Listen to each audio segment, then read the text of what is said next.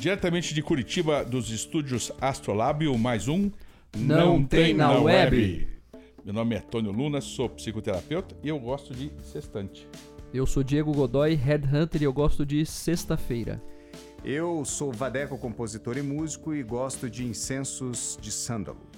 Me dá um ruim quando você fala Red Hunter, me dá aquela sensação de caçador de cabeça no meio da África. É isso. Desculpa, né? Mas é isso mesmo, né? É exatamente Ah, isso. então. Não na África, em qualquer lugar. Nas Ilhas Malvinas, por exemplo. Fazemos qualquer negócio. Muito bem. Como diria Salim Mushiba, da escolinha do professor Raimundo. Muito bem. Todos bem-vindos, todos presentes, todos ausentes também. É, nesse momento começamos o nosso sorteio, nosso sorteio do tema do dia. Que, como funciona o sorteio? Cada um escolhe o tema previamente, anota num pequeno papel e fazemos aqui ao vivo o sorteio sem que os outros saibam qual vai ser o tema. A pessoa que vai, que é a sorteada é a pessoa que dirige. Dirige qual é o nome? Vai dar pra isso? É, Isso. É, é o cabeça. Cicerona? É o Cicer- Cicerone. O âncora. O âncora. O âncora. Ah, gostei Âncora. o âncora. Gostei muito. Tem a ver com o sextante. É, então é o, é o âncora da- da- do tema escolhido então. E o tema escolhido hoje nesse sorteio é Contar histórias. contação de histórias. Quem que trouxe o tema? Eu, Tônio Luna. Luna. Então eu serei o âncora. Muito bem. Muito bem.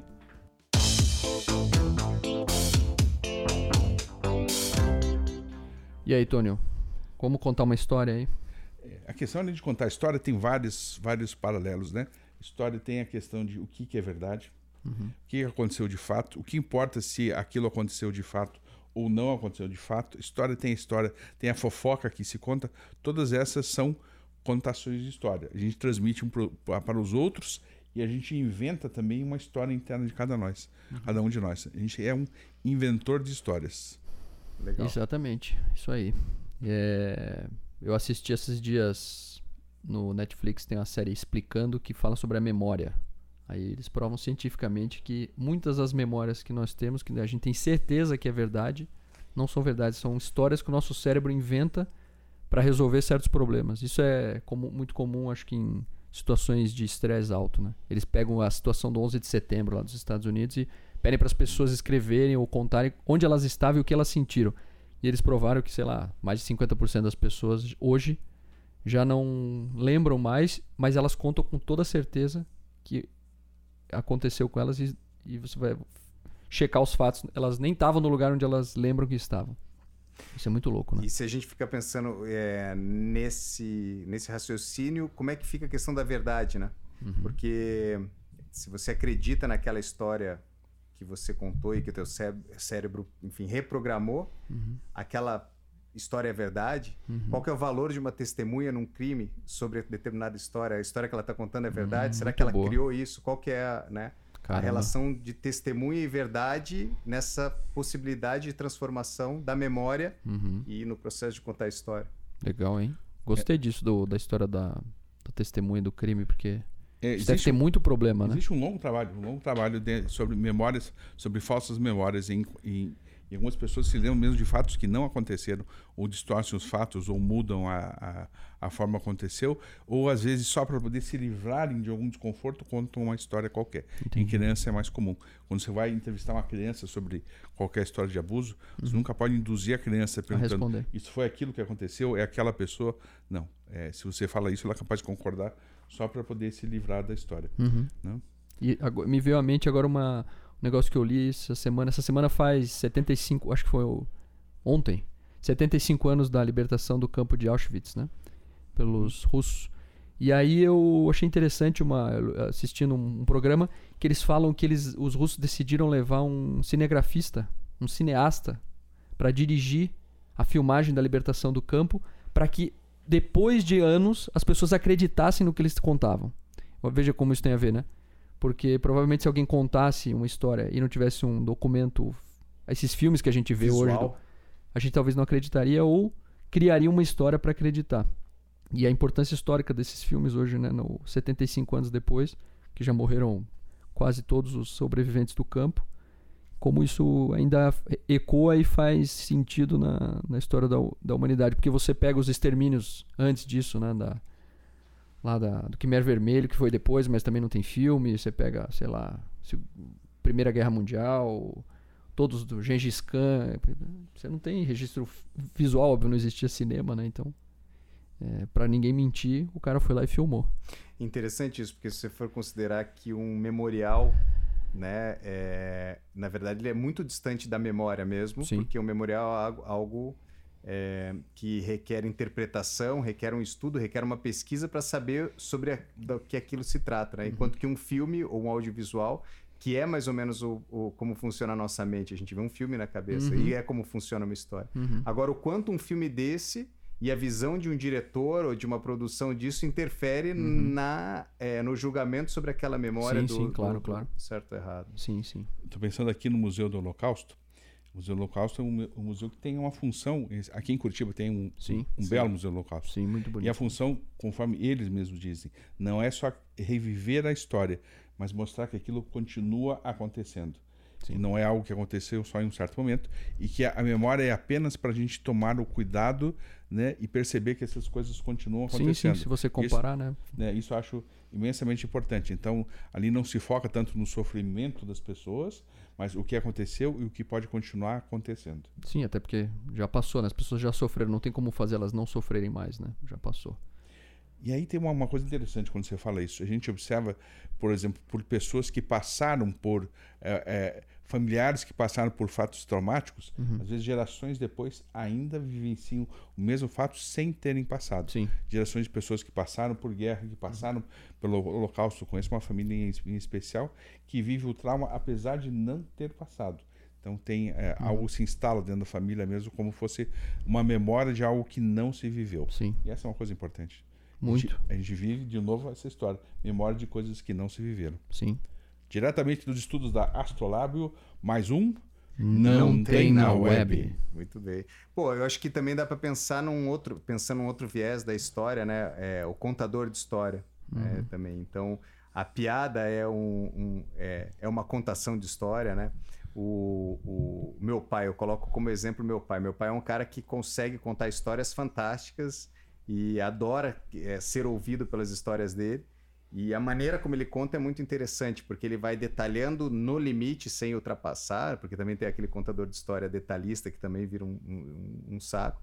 É, mas ele consegue cativar as pessoas nessa contação de histórias dele, da vida dele, das aventuras do seu Valdemar, meu pai, que, que, que sofreu e que passou por tantas é, aventuras na sua infância e na sua adolescência. né? E eu acho que contar, saber contar a história também é um dom, né? E, a e saber contar a história e contar a história, eu acho que é uma das. é, das, dos, da- do- das ferramentas sociais mais importantes, porque é através da contação de histórias que a gente acaba se mostrando para outra pessoa e, de certa maneira, se conectando né, no, no- no que diz respeito à questão da amizade. Enfim, Uhum. né? Então, acho que. E eu penso também, falando de novo em contação, é, agora, por exemplo, a gente tem um fato e tem infinitas histórias sobre o mesmo fato. Sim. Como é que a gente é, é, sobrevive isso? O que, que a gente. Né, porque não tem mais como acreditar numa história. Existe uma outra. Ou a gente precisa estar infinitamente bem informado e passando o dia inteiro se informando alguma coisa, ou a gente precisa sobreviver a, a isso. Né? Tem uma história, tem um fato, tem todos os interesses é, que contam aquela história de uma forma ou de outra forma. Né? Como é que a gente dá, dá conta disso? Você acha que isso não tem a ver com a base ideológica de cada um? Por exemplo, como eu interpreto cada, cada situação? Por exemplo, se eu. Que é a questão política ou a questão religiosa, que são né, talvez as maiores discussões, mas fatos do dia a dia. Por exemplo, esses dias estava conversando com uma, com uma amiga minha que mora, mora lá no Nordeste e ela me mostrou um vídeo de um menino que está fazendo sucesso. Ele é agora cantor, né, entre aspas. É, e ele ficou famoso porque ele foi preso num desses programas de meio-dia e cantou pro repórter da- dentro da viatura. E aí todo mundo, ah, que legal, vamos lá. E colocaram o menino na mídia e o menino tá cantando agora. E, e aí tem duas. Tinha duas pessoas conversando e uma delas disse, não, mas coitado do menino, né? Não tinha opção, ele só roubou um pacote de biscoito e agora tá tendo a oportunidade de, de cantar. Daí teve um outro que disse, não, como coitado? É um ladrão. Coitado. A gente tá dando voz pro ladrão só porque ele roubou, ele agora é famoso? Que, que história é essa? Então, é, é a- o ponto de vista tem a ver um pouco com a maneira como eu vejo a vida, né, ou a ideologia qual eu, a qual eu sigo. Isso para tudo, talvez seja essas, essas versões e eu tenho que sobreviver baseado nisso, porque é aquilo que a gente já falou no outro programa, antigamente era muito mais fácil, né? Eu era obrigado a seguir a ideologia da minha religião, por exemplo. Eu, o, o que estava na Bíblia era o que dizia, né, o que eu, como eu tinha que me comportar e reagir em relação a. Agora não, você não tem mais essa obrigação, cada Era um cria a uma sua. história, né? Era só uma história e uma linha que. Ah, tem essa história, então eu vou na Bíblia e aqui é o guia do, de como eu tenho que ver essa situação. Agora você não tem mais esse guia, né? Será que não é isso? Não tem a ver com, o que guia você? Sim, mas é só para tirar uma dúvida. É para saber de vocês, algum de vocês dois já foi preso? Vocês têm alguma história esquisita para contar nesse? Não, eu nunca fui preso. Mas esses dias eu ouvi um cara me contando que foi uma experiência inesquecível e positiva. Eu falei, nossa, quero ouvir, né? Mas pelo jeito, pelas risadas aqui, alguém já foi preso. Alguém, alguém, não sei, teve uma expressão que alguém já foi preso aqui. Essa história é contável ou não é contável ao público? Podemos colocar com aquela voz de, é, aquela, sabe, do, do Fantástico? Nossa, é, pra não saber quem foi o preso. Digamos que eu tive uma experiência não muito agradável com a polícia em alguma situação, e, mas me ensinou muito essa experiência. Eu não cheguei a ficar é, dentro da cela, mas eu passei a noite dentro da delegacia. Tive essa. essa, essa é, até que as coisas fossem justificadas. Mas eu acho que, é, pensando como uma história se contar, ela pode ser bem interessante, ela pode ser divertida e mas eu, no julgamento moral do que aconteceu, ele tem uma importância muito mais no que diz respeito ao que significa para mim é, algumas definições de como eu deveria seguir a minha vida. Acho que foi uma boa de um, de um, de um pescotapa, né, que dizem, é, para eu me espertar e fazer escolhas um pouco melhores, assim. Tem a ver com um pouco de briga em bar, essas coisas assim. Mas é, são histórias, toda história, toda experiência é interessante de ser contada, de ser dividida. Agora eu queria aproveitar aquela, o que o Diego falou sobre a questão da mídia, né? E é a necessidade da mídia de encontrar histórias para se diferenciar de outras mídias, de Sim. outros veículos ou de outras temáticas, né? Então, Uhum. assim, o quanto qualquer história absurda pode ser interessante para a mídia sim. e se transformar isso em algo sensacional. Né? É, ou coisas totalmente inúteis, né? Por exemplo, esses dias eu tava num lugar, não vou falar quem foi, mas estava num lugar, a pessoa chegou. Vocês viram que morreu um cara que caiu de uma escada na Romênia? Eu disse, meu Deus, o que diferença essa, essa notícia faz da minha vida? Mas a história pode ser boa. É, daí o cara começou a me explicar. Eu, nossa, é interessante a história do cara que caiu da escada na Romênia e morreu, né? Mas é isso aí. É, cara, é uma história sem pé nem cabeça que não faz sentido na Romênia, imagina. Então, Agora eu vou contar uma história. Eu já Certo. fui preso por quatro dias. Quatro dias. Quatro dias de prisão.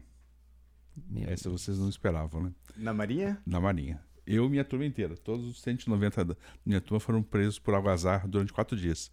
O que foi mais uma, mais uma farra. Mas eu tenho lá no meu, no meu currículo, no DOPS, lá, quatro dias de, de, de prisão.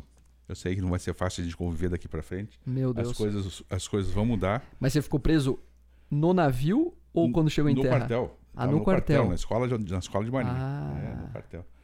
Quartel, por algazar. A gente, durante uma, uma, umas duas ou três horas, a gente é, fez, fizemos guerras de saco d'água com todos os nossos veteranos e molhamos uma escola inteira. Enfim, umas 400 pessoas em altas algazarras durante a noite toda. Terminou em prisão.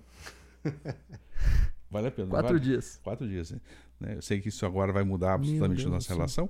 Por isso nós falamos diretamente do Astrolab Studio com mais um Não tem na web. Eu vou até procurar na internet se tem algum, qual era a lista dos teus dos teus colegas, ver se não tem nenhum almirante lá preso nessa ocasião. Almirante não tem, mas tem o, o Nelson Freitas, é, né, ator que era da minha turma e Ah, tava, era da tua turma? tava, tava preso lá junto também. Um abraço pro Nelson aí, que tava na cadeia. Nelson, desculpa, cara, entreguei você, mas É mais uma história pro Nelson contar. mais uma história. Nelson, quando vier a Curitiba, já está convidado aqui também. É, Excelente. isso aí. Bom, é, eu acho que tem, apro- aproveitando também essa questão da mídia, da necessidade dela de contar histórias, né? é, eu acho muito interessante. Tem aquele filme Abutre, vocês já assistiram? Não. Que é um repórter que ele vai atrás de, enfim, é, notícias meio, enfim, Bizarro. bizarras, assim, né? De acidentes, de crimes, de morte, de assassinatos e tal, para captar imagens daquilo para poder contar. Então ele alimenta uma rede de, eh, de informação, de uma, uma mídia, um canal, com essa, esse tipo de reportagem. Então você tem eh, no mundo não só os headhunters, mas você tem os, sei lá, story hunters, É, não sei como com seria. certeza tem. né? E é interessante, eles trabalham em, em favor e para a mídia, né? E como as pessoas consomem histórias, né? Uhum. Que eu acho que isso é uma outra questão. É, de como que o ser humano é carente de histórias, né? Então, seja fofoca, né? Seja piada, seja a, a vida dos outros, a coluna social. Na verdade, as pessoas elas estão sempre buscando nas histórias algo para se sentir pertencente de algo, para se comparar, algo assim, Sim. será? E eu acho que sim. E, e a gente começa a aprender desde a infância. As histórias que nos contam a infância nos norteiam o resto da vida. Na infância a gente aprende a lidar até com dificuldades através de histórias. Né? A gente, através de metáforas, a gente aprende a lidar. Pensa, a maior parte das, das histórias infantis que a gente tem são histórias de terror. Sim. Né? O músicas infantis são histórias sempre muito, muito difíceis. A gente conta ou não conta. Acho que através dessa, dessa relação com essas histórias, a gente, como criança, vai aprendendo aos poucos que viver é muito complicado. Né? Sim. Precisa um tanto de energia. Então, a, é, a, a- a contação de histórias ela faz parte já dos nossos. Né? E saber as histórias da nossa família, saber de onde a gente veio, essas construções todas. Né? E uma coisa que, que é, é interessante: muitas pessoas e muitas famílias têm segredos. Coisas, coisas que não são contadas, que, que, apesar de não faladas, geram um clima. Né? São assuntos proibidos, coisas Sim. que não devem ser faladas, coisas Uhum. graves e tal. Isso chama atenção. É legal. O último filme do Woody Allen, O Dia Chuvoso em Nova York, termina com um segredo. Assistam. Você vai contar o segredo? Não. Não. Ótimo. Vocês não assistiram, né? Não. Então assistam. É muito bom. É- E é legal porque ele diz, ele, ele fecha a história. É isso que você falou. Tem um segredo ali que ninguém sabe o que é. E você no começo nem sente que tem o segredo, mas vai chegando perto do final, você fala, tem alguma coisa que tá acontecendo que a gente não sabe o que é. E aí, na, acho que penúltima cena, o segredo é revelado. A mãe conta pro filho qual que é o segredo. É muito bom. Eu vi o filme, agora que tô lembrando. Lembrou? Lembrei. É muito bom, né? Muito bom. Aquela cena, ela chama ele no quarto e conta pra ele, olha meu filho, Aham. o segredo é esse ali. Eu vi. E parece que aquilo ali resolve a vida dele, né? Eu vi no cinema faz um mês e agora eu tinha esquecido. É muito bom. Você assistiu, Vadeco? Não vi. Vale Então a pena, vale a pena. É um dos poucos filmes que o Allen não aparece, né? É. Aham. É, ele tá agora, acho que já. Ele, ele é polêmico agora também, né? É, ele agora, exatamente. Ele foi vítima de várias histórias, Várias né? histórias, Ninguém sabe várias. se é verdade ou se é mentira, né? Vamos ficar em cima do muro, hein? Vamos ficar. Vamos, nós, não tem na web, tem um lema: ficar em cima É, do muro. o único podcast em cima do muro da A internet. gente não chega a conclusão nenhuma. Nenhuma. Nenhuma. Isso é ba- Nenhuma. bastante importante para, para nós. Até porque a gente é assim mesmo. Sim. né? Estamos todos sentados agora em cima do muro falando agora. Graças a Zeus, como diz um amigo meu. É, bom, já está na metade do programa. A gente chegou em 15 minutos, então é, é, quando desenrola parece que passa mais tempo, mas passou menos tempo, né? Uma coisa que eu queria levantar também sobre a contação de história é a, a carta, né? Que a maneira de se comunicar com as pessoas hoje através da tecnologia, do e-mail, você já não conta mais a história do que você está passando, por, como contava antigamente, né? Então, é, minha mãe tem cartas do meu pai e meu pai com cartas dela e tal que contam o que eles estavam vivendo, na- as Naquela época. histórias que eles estavam vivendo naquela época que levava uma semana para chegar a carta, Sim. né? E a gente não tem mais essa prática de escrever sobre a gente para alguém, né? A gente conta pelo WhatsApp, eu tô mal. é, me deu dor de barriga, me deu- então é tudo muito. As Sim. histórias elas estão fragmentadas, Elas né? somem, né? Elas somem. Elas é. somem no. É, E eu acho que a capacidade de contar história nesse sentido entre um e outro acaba também se perdendo de uma certa maneira. Interessante, eu tenho, tenho uma amiga minha que mora na Paraíba que eu recebi uma carta dela esses dias. Ela escreveu um livro, mandou um livro junto mandou uma carta. Legal. E, é- e eu achei muito legal você poder ler a carta. É muito diferente de você Sim. ler o WhatsApp, você ter aquele material na mão e receber aquilo. Uhum. Eu, meu- o tempo que eu viajava, eu fui, enfim, foi da Marinha muito, muito tempo. A comunicação na época era basicamente sobre cartas. Então eu recebia, enfim, cada porto que chegava recebia cartas eh, de casa com as histórias todas. E, e ali eh, era a fonte de comunicação principal. Mas eu acho que você ter o objeto na mão, isso escrito e escrito à mão, é uma sensação muito É prazerosa única. é. né? Ah, Logicamente isso não vai voltar. Mas se alguém quiser escrever, escrever uma carta para nós, pode escrever. Isso, escreva uma escrever. carta. É, ou, ou a gente pode estabelecer uma questão. Não aceitamos WhatsApp, nem e-mail, somente cartas. Somente cartas em papel. à À mão. mão. A mão, A mão. com certeza. Mão. Exatamente. Totalmente No diferente. final do, do- podcast, vamos passar nosso endereço, receberemos cartas com o maior prazer.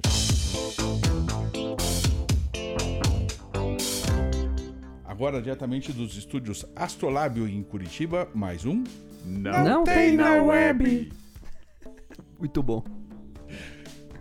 Programa começa, começa sempre com um sorteio. Isso. Cada um, nós somos de interesse. Aqui é, é Tony Luna, psicoterapeuta. Diego Godoy Headhunter. Vadeco, compositor e músico. E nós fazemos um sorteio no começo do programa. Do programa cada um traz um tema. Traz um tema. Acho que ficou legal, né? Boa. Cada um traz um tema e fazemos um sorteio. Quem é o sorteado com, com um tema é a pessoa que é o âncora, ah, enfim, desse podcast. O tema de hoje é contar histórias. Isso aí. Muito bom. Quer falar, Diego? Pode ser.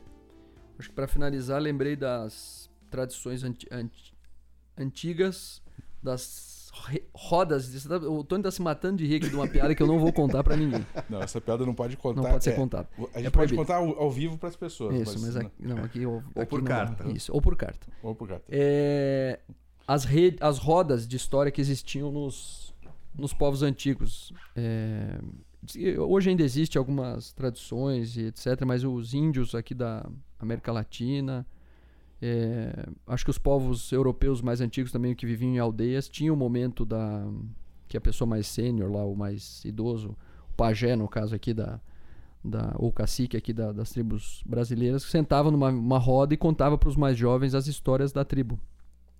E ali tinha isso, essa cono- conotação, né, do você contar para as crianças como que era a vida, como ia ser dif- difícil viver, baseado em lendas, histórias, etc, que são todas essas lendas indígenas que hoje até hoje a gente tem na, na nossa cultura brasileira, né? E Certo. tem nas outras culturas que viraram histórias, por exemplo, as histórias dos irmãos Green lá que Disneyficaram todas, né? Todas quase hoje são da Disney, porque o Walt Disney comprou os direitos. É, tem muita história ali que, é, é- que veio de tradições. A própria história da, da Frozen, que agora virou um hit da Disney, é uma lenda escandinava muito antiga, né? E não tem nada a ver com a, com a história da Disney hoje, mas era para as crianças entenderem o amor de irmão entre si, como que um irmão tinha que cuidar do outro e dar atenção um outro um irmão pro outro, que eles não podiam se abandonar e tal. Então, isso se perdeu, isso que o Vadeco falou, se perdeu na história. Essa- porque a gente começou, as coisas começaram a ficar mais fluidas e a gente não fala mais, não conta mais história, não tem mais esse momento. Todo mundo, cada um no seu celular ouvindo as histórias que quer, né? E é interessante o quanto, a importância das histórias no processo de transferência de valores, Uhum. né, éticos, morais e tal, nessas civilizações antigas e é mesmo hoje em dia, né, meu pai é, e eu mesmo uso isso às vezes eu acabo contando uma história para os meus filhos para de repente tentar transferir algum valor Uhum. específico que eu, que eu gostaria. E o poder da história de você é, fazer com que a pessoa codifique esse valor, ele é muito superior do que um conceito né, Sim. mais técnico. Né? Então, acho que a história, a ludicidade das histórias é uma maneira de você transferir informações de uma ma- é, enfim, um jeito de transferir de uma maneira bem Uhum.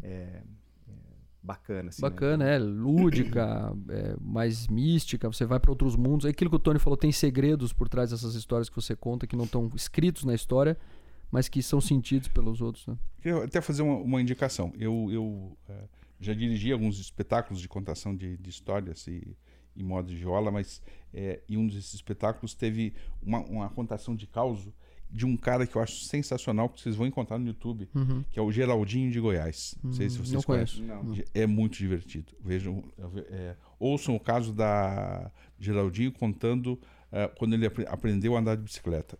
Já faleceu, já é um sujeito extremamente engraçado, porque as histórias que ele conta aparentemente são histórias verdadeiras e muito engraçadas ao mesmo Sim. tempo. Né? Então, um capial do interior de, de Goiás também. Ah, aqui entre nós, aqui no Não Tem Na Web, tem uma lenda que um dia alguém vai trazer amendoim para nós comermos. Hoje Isso. estamos. Mas já virou lenda. Já, Já virou lenda. Já, já É não uma é mais lenda. história. Tem história e lenda, né? Tem algo Tem. Que, que já não tem mais importância acontecer. Ela virou uma lenda já, né? Verdade. Né? Então tem a lenda do amendoim A lenda no do famoso amendoim. programa. Não, Não tem, tem na web. web.